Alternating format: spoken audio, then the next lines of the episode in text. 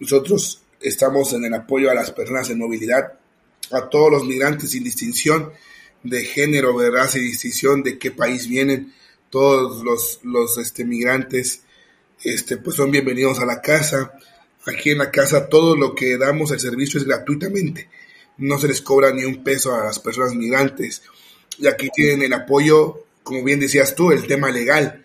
¿Verdad? Que ese es un punto muy importante porque es el par de aguas para que las personas migrantes puedan recibir un refugio en México y puedan estar ahora sí legales en el país mexicano, ¿verdad? Y que no tengan ningún problema para poder transitar en cualquier estado de, de México.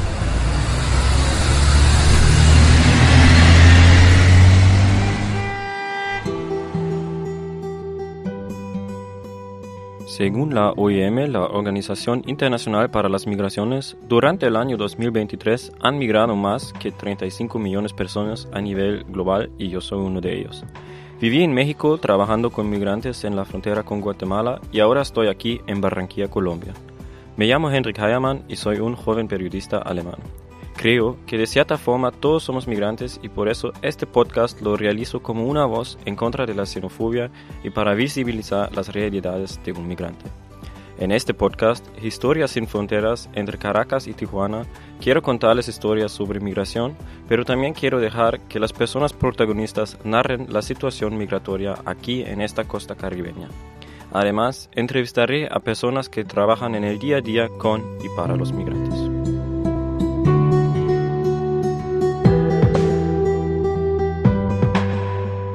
Escucharán a Martín Salmorán, el coordinador de un albergue migratorio en el sur de México. Tenía el privilegio de conocerle durante una pasantía en el año 2022. Bueno, hola, muchas gracias por haber aceptado esta invitación al podcast. Em, antes de todo, te puedes presentar quién eres y cómo estás. Claro que sí, Henry, ¿no? Pues es un gusto poder este, participar de, este podcast. Pues buenos días, buenas tardes, buenas noches a todas, todas y todes. Mi nombre es Martín Salmorán Vázquez. Este, actualmente estoy trabajando en un albergue para migrantes llamada La 72, Hogar Refugio para Personas Migrantes. En México estamos en un pueblo que se llama Tenosique, perteneciente al, al estado de Villahermosa, Estamos como a, una hora de la frontera con Guatemala. Aquí en la 72 pues yo tengo el, cargo de, del área de asistencia humanitaria y la subdirección de, de la casa. ¿Qué es como tu función allá y qué es la 72? ¿Podrías como explicar un poco qué, qué, es el albergue para personas que nunca han tenido como contacto con eso? Claro que sí, pues nosotros, la 72, es un albergue para personas migrantes, personas en movilidad que van saliendo de su país en, Centroamérica o Sudamérica. Entonces estamos aquí a una hora de, de, Guatemala y pues de aquí se le da asistencia humanitaria a las personas y de manera defendemos los derechos humanos de las personas. Yo me encargo de un área que es asistencia humanitaria y la subdirección de la casa. Asistencia humanitaria se refiere pues a ver toda la logística de la casa, ¿verdad? La casa es un poco grande, ¿verdad? En donde pues, prácticamente tenemos como a, 300, 400 gentes este, viviendo en la casa, un poquito más.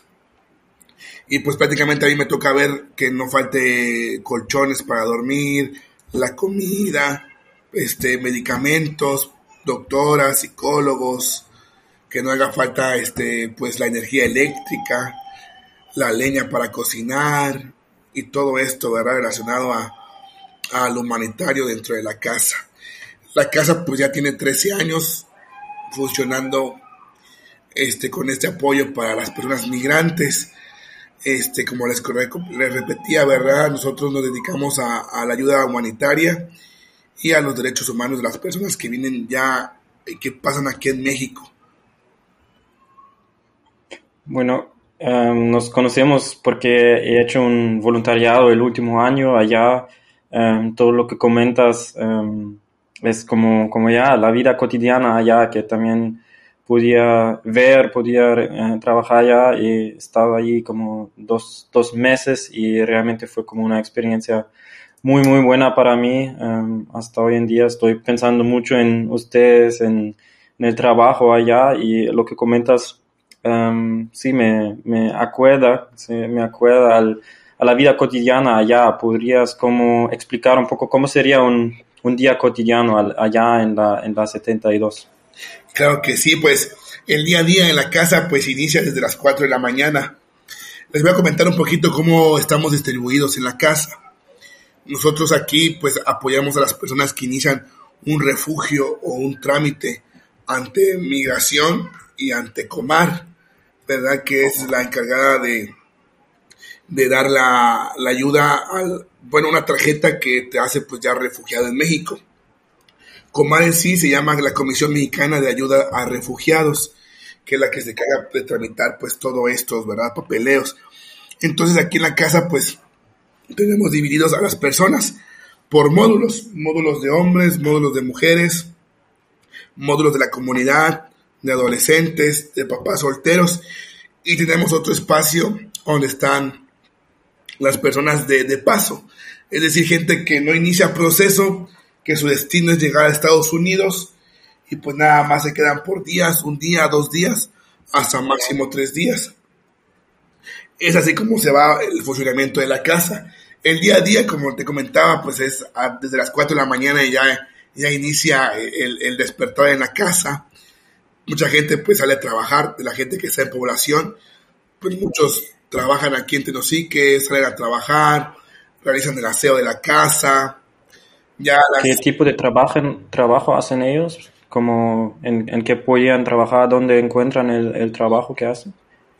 Pues fíjate que, que aquí es un pueblo muy pequeño, pero hay muchos lugares en donde hay ranchos o haciendas, podría llamarnos así, en donde pues la gente va a trabajar a, a cortar pasto, el tema de, de, la, de la palma de aceite igual, muchos migrantes van a trabajar ahí, en el tema de construcción, muchos, muchos migrantes pues le saben y conocen de construcción, o en su lugar de origen trabajaban en la construcción y pues aquí hay mucho trabajo de esto.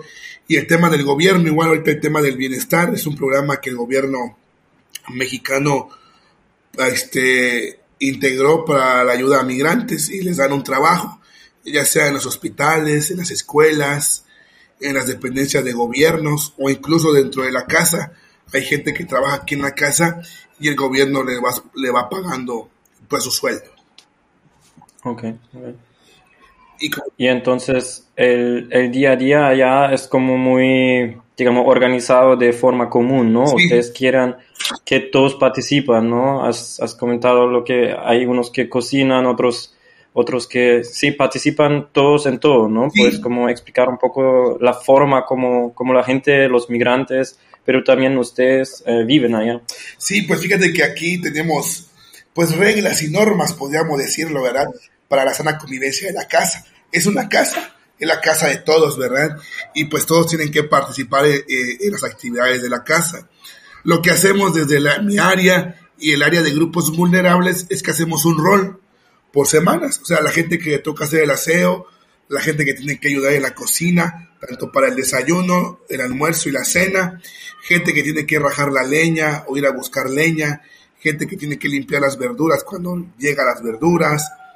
Entonces, es en sí, este, trabajamos en, eso, ¿verdad? en, un rol cada semana ¿verdad? Y ya la gente pues va viendo el rol y es por módulos, o sea, un ejemplo, hoy viernes el módulo de mujeres le toca la comida, los tres tiempos de la comida, desayuno, comida y cena, y a ellas se van organizando, ¿verdad? Porque hay gente que tiene que salir a ver sus papeles a, a Comar, a OIM o a ACNUR o a Migración, entonces entre el mismo módulo se coordinan para que ese día puedan sacar el trabajo de la comida y que toda la población pueda comer. Entiendo, entiendo. Sí, recuerdo muy bien también cuando yo estaba allá que como también los voluntarios están muy como integrados en esos trabajos y uno tiene mucho contacto con los migrantes cuando, por ejemplo, se cocina y todo eso. Um, hablando un poco más general sobre la migración en México, pero hacia, digamos, el norte, pero también el sur, ¿no? Eh, que se encuentra, como has dicho, en, en, la frontera con Guatemala, muy en el sur de, de, México. ¿Podrías como explicar un poco de dónde vienen las personas y qué son como sus necesidades? Claro que sí. Mira, pues, como bien dices, nosotros somos, somos el primer punto. En, en México tenemos dos, dos referentes, ¿verdad? Uno más y uno menos. Muchos se enfocan más a Tapachula, que está en Chiapas, que es otro puente, otro punto fronterizo, que es el que ha tenido más población migrante a lo largo de, los últimos años. Y nosotros, que estamos en Tenosique, somos eh, eh, la primera casa en donde México, bueno, o sea, la primera casa en México que pueda apoyar a la población migrante que va llegando. Nosotros recibimos de muchas nacionalidades, tenemos una, una cifra, ¿verdad? Que la población que más recibimos, el 90% es personas de Honduras. Y los otros 10% ya se ven entre personas de Venezuela, Ecuador, Colombia, Nicaragua, El Salvador. Incluso hemos tenido, bueno, personas de Haití, que eso es lo que en estos últimos años ha crecido mucho la movilidad de haitianos. Y de igual manera hemos tenido personas del África, de del Congo y también gente de, de, Marruecos. Es casi nuestra población que, que, pasan por, por, este albergue. ¿Y qué son como las necesidades primarias que necesitan las personas que, que buscan? ¿Por qué vienen a la, a la 72? Sí, mira, las necesidades son muy diferentes a cada país, ¿verdad? Este, muchos salen por conflictos armados, otros por persecuciones, por problemas en pandillas, Hoy en día, pues vemos el tema del, del país de Ecuador, ¿no? Que ahorita el crimen organizado está muy fuerte y pues la gente tiene que salir, o sea, porque han sido violentados sus derechos en su propio país y buscan un lugar seguro, ¿verdad? Al llegar aquí a la 72, pues lo que a veces nosotros nos cuentan, ¿verdad? La gente, pues salimos de, este país por persecución o porque nos cobraban piso los, los, los de la pandilla y si no le pagábamos, pues nos iban a matar iban a matar a mis hijos. Es mucho, mucho el tema de, de la violencia. Hasta hoy en día, ¿verdad? Muchos este, estudiosos en el contexto migratorio nos dicen que después va a haber migración por el tema de, de, la sequía, por el tema de agua, ¿verdad? Pero pues ahorita estamos viviendo el tema de, de, los conflictos, conflictos armados, de las agresiones, secuestros y robos. Y pues al llegar a la casa pues se les da el apoyo a las personas psicológicamente igual, porque pues vienen muchos con muchos trastornos, ¿verdad? Con muchos miedos dentro de la casa. Pues desde aquí de la casa hacemos como ese, ese lugar seguro, ¿verdad? Para que ellos igual puedan ver hacia qué lugar tienen que ir, ¿verdad? Porque pues muchos, muchos compas, así decimos nosotros, compas, compañeros migrantes, pues su deseo es irse a Estados Unidos pero pues ya viendo la realidad de Estados Unidos, pues muchos optan por quedarse ya en México, ¿verdad?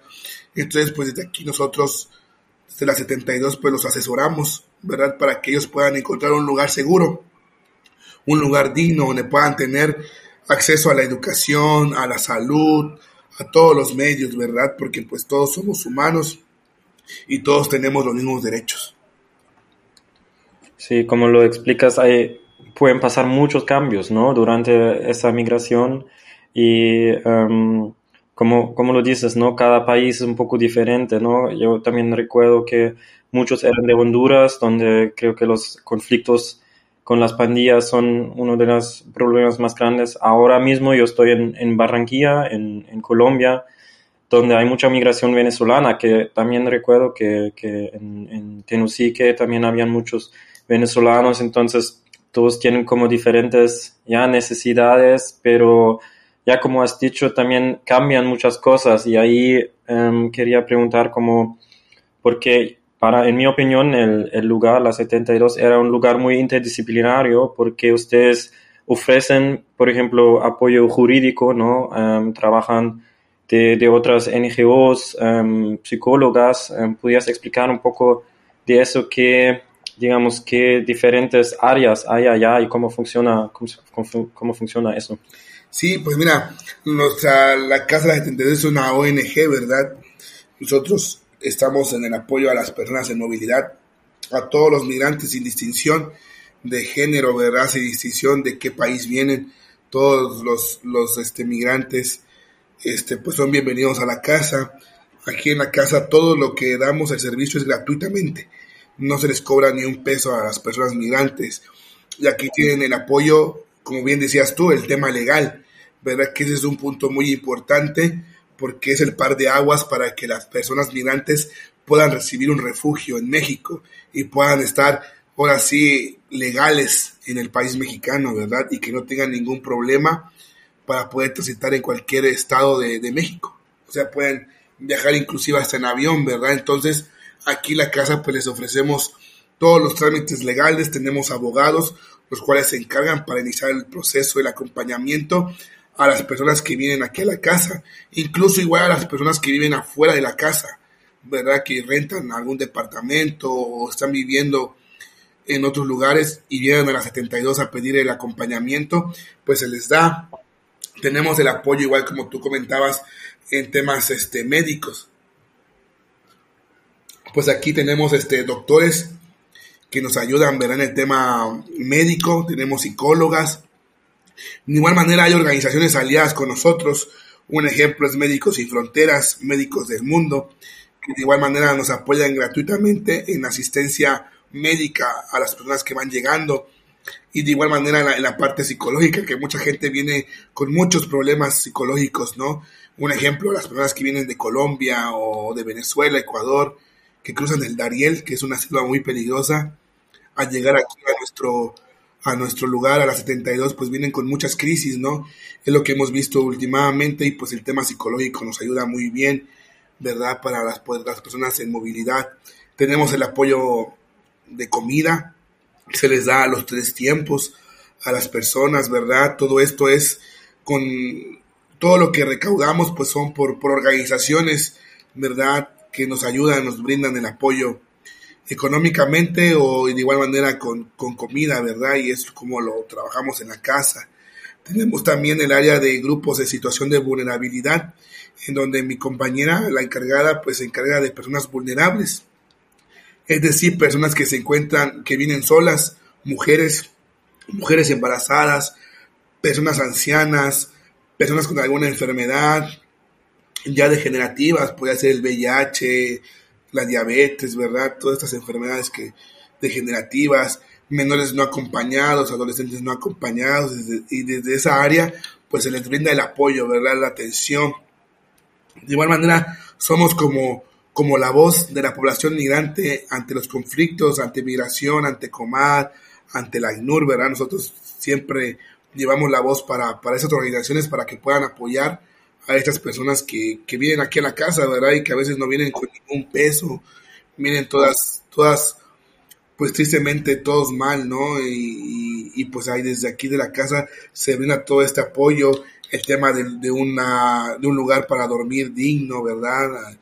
los módulos que también tú ya los, conociste, ¿verdad? En su momento cuando viniste como voluntarios, ¿verdad? Darles un techo digno, un techo seguro, un lugar donde ellos puedan estar seguros, ¿verdad? Y, vivir el proceso que, es el, poder solicitar el refugio aquí en México.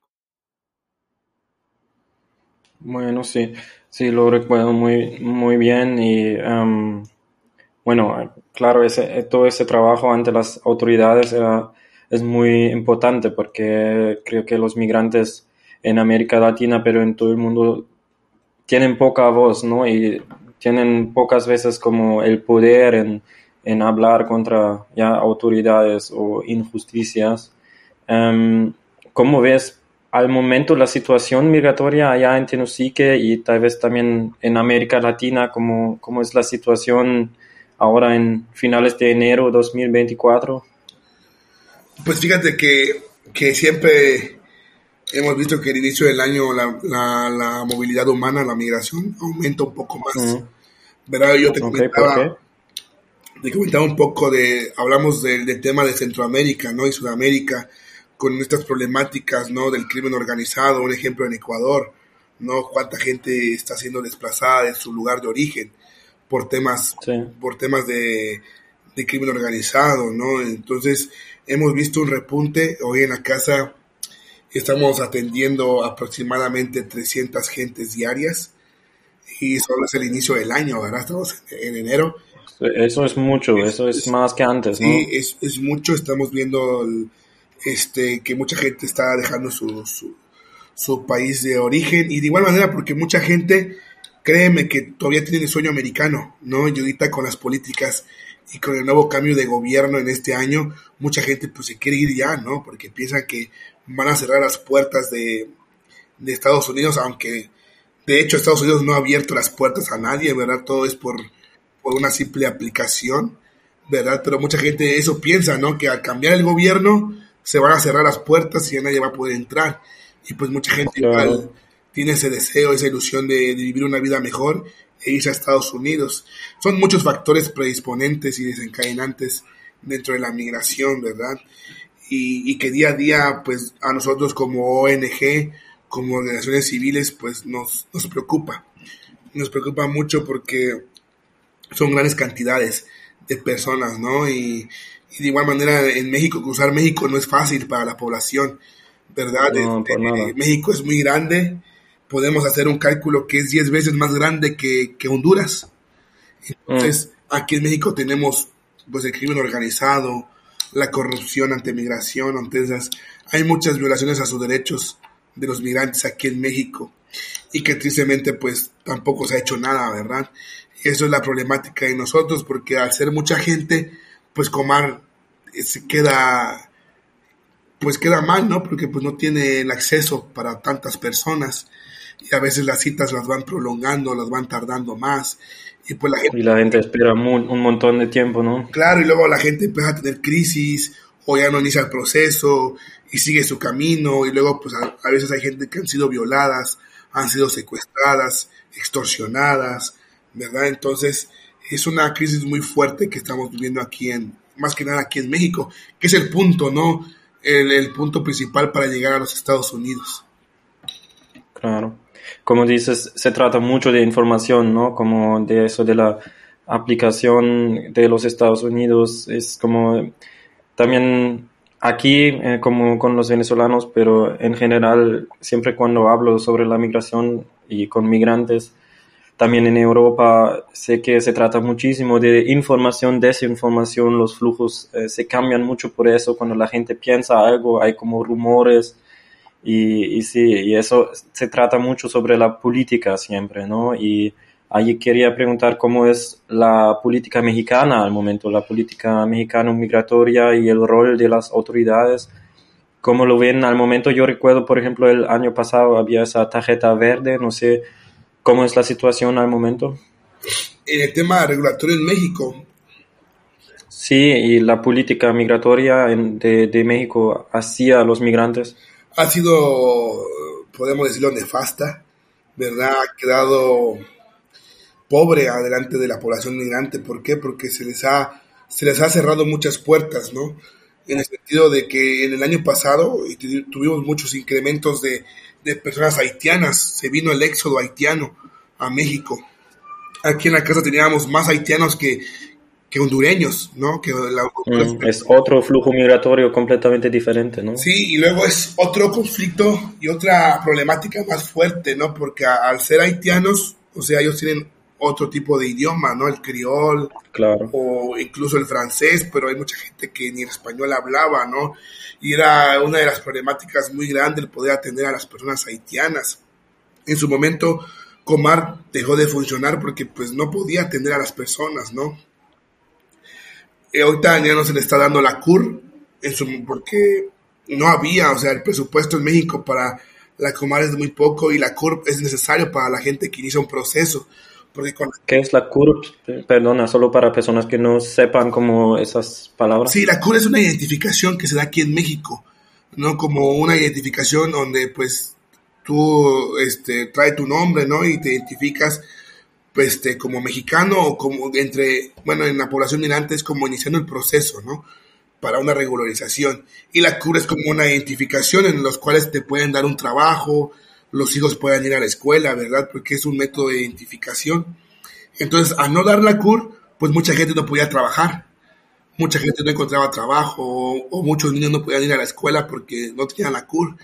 Entonces, con Marta tardó en dar la CUR Hoy en día igual las tarjetas verdes que tú comentabas, que es la de visitante, no se está dando, ¿no? O sea, la gente tiene que esperar hasta la, la resolución, ya sea positiva o negativa, para que pueda tener la, la credencial, ¿no? Entonces, las políticas migratorias en México han acabado más en la militarización, que eso sí se ha visto. De la frontera, ¿no? Que en la frontera la Guardia Nacional ha implementado más, más patrullas, pueden detener a la población migrante y se ve este tema de la militarización. El tema para la ayuda hacia ellos es muy poca y esto complica más el trabajo, ¿no? Complica más el poder ayudar a las personas. Y ese es, en ese, en eso, ahorita que estamos viviendo esta etapa nueva, ¿no? Igual ya estamos a punto de cambiar el, al presidente de la República en México, no sé qué vaya a pasar después, ¿verdad? Con algunas medidas hacia la población migrante. Pero sí, este, acá ha quedado obsoleto este, las políticas migratorias en México, ¿no? Siempre vamos de la mano con Estados Unidos lo que Estados Unidos comenta, pues es lo que tiene que hacer, ¿verdad? Y tristemente... Depende mucho, ¿no? Y dependemos mucho de eso, ¿no? La política migratoria depende mucho de eso, pero pues estamos dejando de lado lo humano, ¿no? Estamos dejando a un lado los derechos de las personas migrantes. Bueno, como comentabas, por esas políticas las personas están forzadas de esperar muchísimo tiempo, ¿no?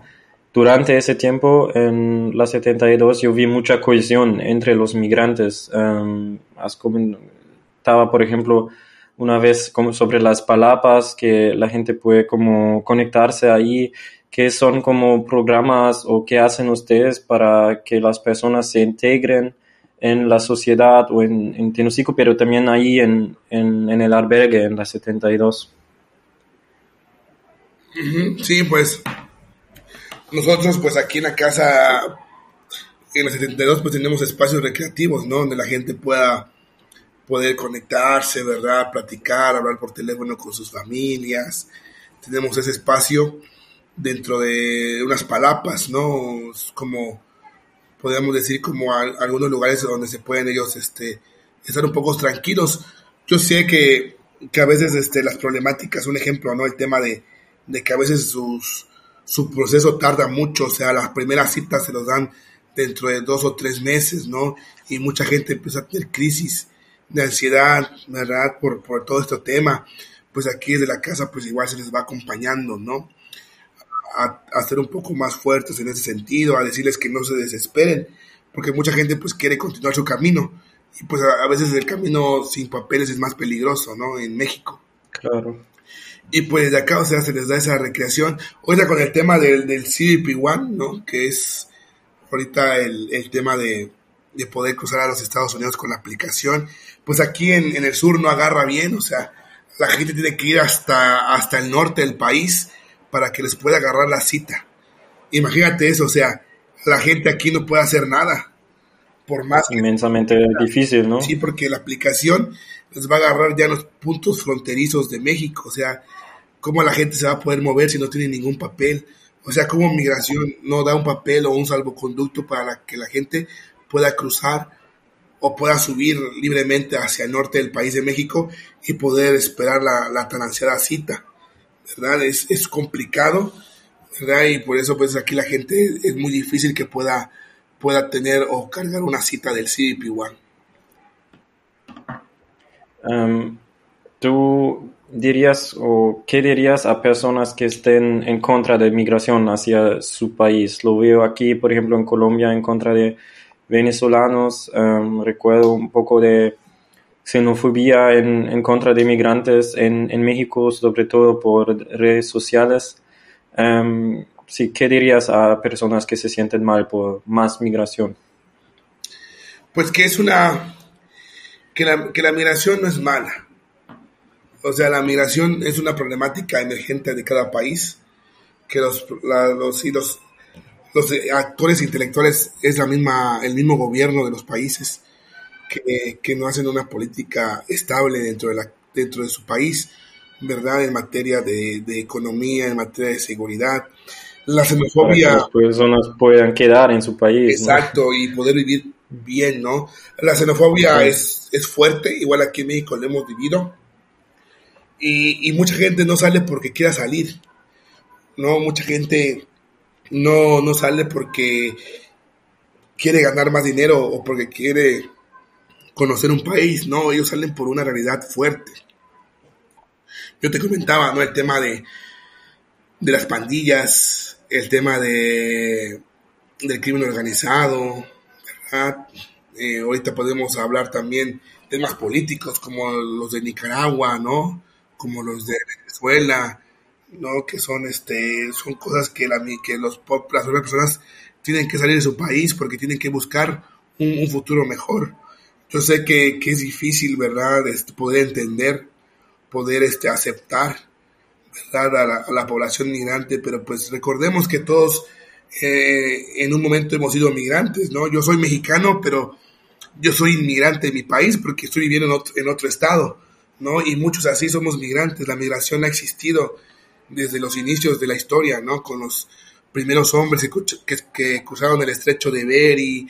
Si lo vemos en temas religiosos, pues también Jesús fue migrante, ¿no? O sea, la migración siempre va a estar, ¿verdad? Pero ahora la migración ya viene con, con, con cosas peores, ¿no? El tema de las guerras, el tema de los conflictos armados, que va, va aumentando más, ¿no? Entonces, la gente que está en contra de, de la migración, pues, pues yo les puedo decir, ¿verdad? Que la, la los migrantes no, no salen porque quieran salir, no, los migrantes salen por un problema triste, por un problema que, que inclusive en nuestro país o en el país que somos no se ve, pero en el país de ellos sí, ¿verdad? Y, y, y es una cosa fuerte y son choques, ¿verdad? Son choques que yo también te puedo contar un poco de, de mi anécdota. Yo igual pensaba, o sea, ¿por qué la gente sale mucho? ¿Por qué la gente no se queda ahí? Yo así igual lo pensaba y en un momento igual yo puedo decir que fui discriminativo con las personas migrantes, ¿no? Pero después ya conociendo un poco más el contexto migratorio me pude entender, ¿no? De que la gente sale por un futuro mejor, que la gente sale para buscar un lugar seguro, para que sus hijos o hijas puedan estar en un lugar seguro, en un país donde les pueda dar los medios de una buena educación, de una buena salud. Sí, es impresionante cómo lo, lo explicas y creo lo mismo, es sobre todo cuando uno una vez entra en el contacto con, con personas que tienen esa esperanza y que también explican las historias, las situaciones en su país, yo sobre todo como europeo no nunca me podía imaginar esas realidades ni todavía las puedo porque no lo he vivido pero como dices um, sí también somos todos migrantes no también al momento estoy en Colombia entre Alemania también he migrado entonces la migración no es nada anormal no em, creo que es eh, lo más normal del mundo pero toca toca ya toca aprender más sobre eso para en contra de la xenofobia. Em, para finalizar tal vez em, esa, esa charla buenísima em, quería preguntar cómo qué son tus deseos personales para, para el futuro Ay, quisiera cambiar el mundo completo, ¿verdad? Todos lo queríamos. Todos queremos eso, pero pues que se respete, ¿verdad? Que se respeten los derechos de, toda, de todos y todas las personas. Que no, sin importar religión, credo, cultura, color de piel, ¿verdad? O género, que podamos vivir en, eh, eh, en un lugar seguro, en un lugar tranquilo. Yo sé y confío que con el tiempo podamos encontrar más jóvenes con este deseo de ayudar a las personas migrantes. No solo a las personas migrantes, igual personas que viven en situación de calle en, los diferentes países, ¿no? Yo este, anhelo eso, ¿verdad? Anhelo que, que la gente pueda desprenderse de su lado de confort o del conformismo y pueda ayudar, ¿verdad? Que la gente no sea incrédula o que la gente pues igual pueda entender y, y, y abrazar el dolor de las demás personas que sufren. Hoy el mundo está, está muy, podemos decirlo, muy triste, ¿no? El, el, mundo en todos los lugares, tanto en Europa como en América, persecuciones, la guerra, todo lo que, con, lo que conlleva, ¿verdad? A cuestiones bélicas, a cuestiones de genocidio, ¿verdad? Yo creo que y, creo firmemente que la esperanza está en nosotros. Si nosotros como personas cambiamos, el mundo va a cambiar. Si nosotros como personas luchamos, el mundo va a luchar por un buen, por un futuro mejor. Y yo creo que, eso nos hace falta. El, creernos, el poder luchar y el poder este, cambiar como persona. Bueno, estoy completamente de acuerdo. Em, muchas gracias em, por esa charla. Em, también tengo muchos deseos para, para, la migración, para los migrantes y creo que se vale la pena seguir trabajando en ese tema y deseo todo lo mejor para, para ti y para la 72. fue, como dije, un lugar que me formó muchísimo. Agradezco mucho esa oportunidad y te agradezco mucho por esa charla. Muchas gracias. No, a ti, Henry, gracias, gracias a, y que ojalá que, este podcast se pueda escuchar, ¿verdad?, en diferentes lugares. Y de igual manera, si muchos quieren conocer un poquito la casa, pues pueden entrar a las páginas oficiales de la 72. Eh, pueden entrar en www.la72.org y pues ahí pueden conocer un poquito más sobre el trabajo que realizamos como albergues, ¿verdad? Y agradecerte y esperemos pues en un futuro volvernos a encontrar y poder trabajar aquí en, en temas migratorios. Seguramente, amigo. Muchas gracias. No, a ti, gracias, gracias. Así casi termina el podcast Historias sin fronteras entre Caracas y Tijuana. Nada más les falta un episodio mío en lo cual concluyo mis experiencias migratorias hacia Barranquilla, Colombia, Latinoamérica.